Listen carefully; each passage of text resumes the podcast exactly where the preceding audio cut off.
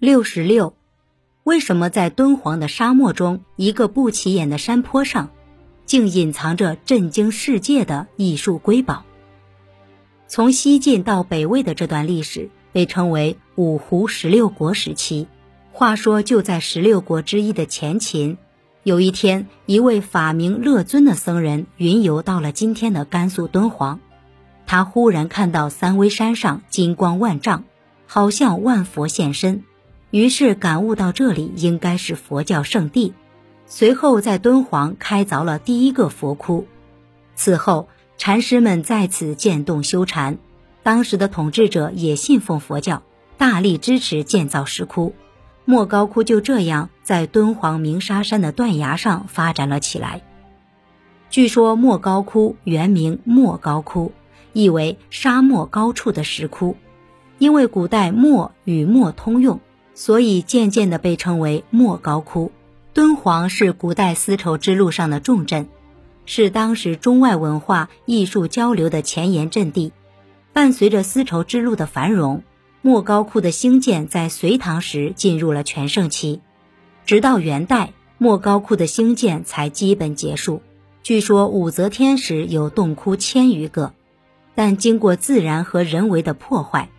我们今天能看到的有四百九十二个，其中大部分开凿于隋唐时，另有壁画四万五千余平方米，彩塑两千四百一十五身，飞天塑像四千余身。莫高窟南北长一千六百余米，上下五层，最高处达五十米，错落有致，壮观异常。莫高窟又俗称千佛洞，经过近千年的开凿。它成为集各时期建筑、石刻、壁画、彩塑艺术为一体的世界上现存规模最大、内容最丰富的佛教艺术圣地。早在1987年就被列为了世界文化遗产。建筑艺术、彩塑艺术和壁画艺术是敦煌艺术宝库中三颗耀眼的明珠。莫高窟中的建筑在反映了古代民族建筑艺术成就的同时，又含有古代艺术家对外族艺术消化吸收的成果。它们是现存古建筑的杰作，具有极高的研究价值。我国的石窟艺术来源于印度，印度石窟造像以石雕为主，但莫高窟岩质不适合雕刻，所以以泥塑壁画为主。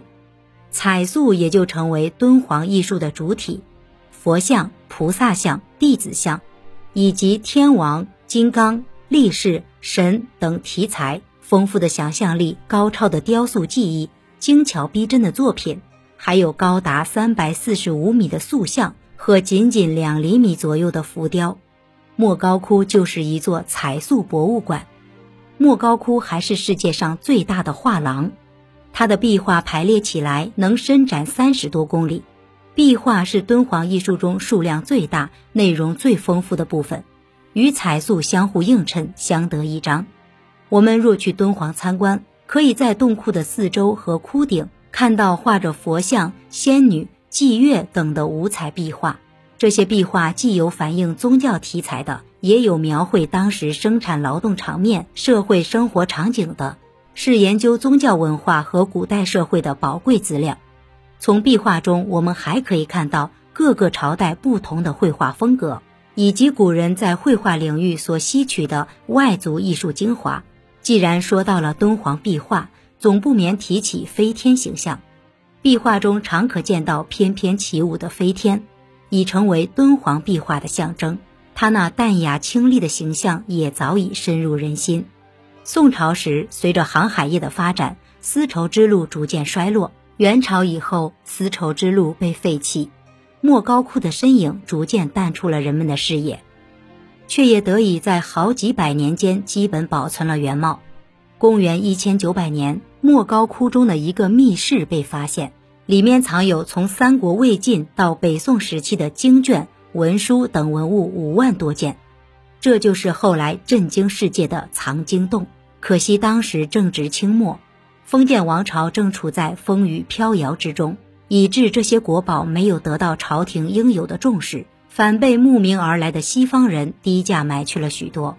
这些中华文化的瑰宝，至今还散落在世界各地的博物馆。今天专门研究藏经洞典籍和敦煌艺术的敦煌学，已是国际性的研究学科。它向全世界展示着中国文化艺术的辉煌灿烂，展示着中国人民的聪明智慧。您刚才收听的是《文化精华上：中华文化十万个为什么》，同名图书由中华书局出版，演播陆德金。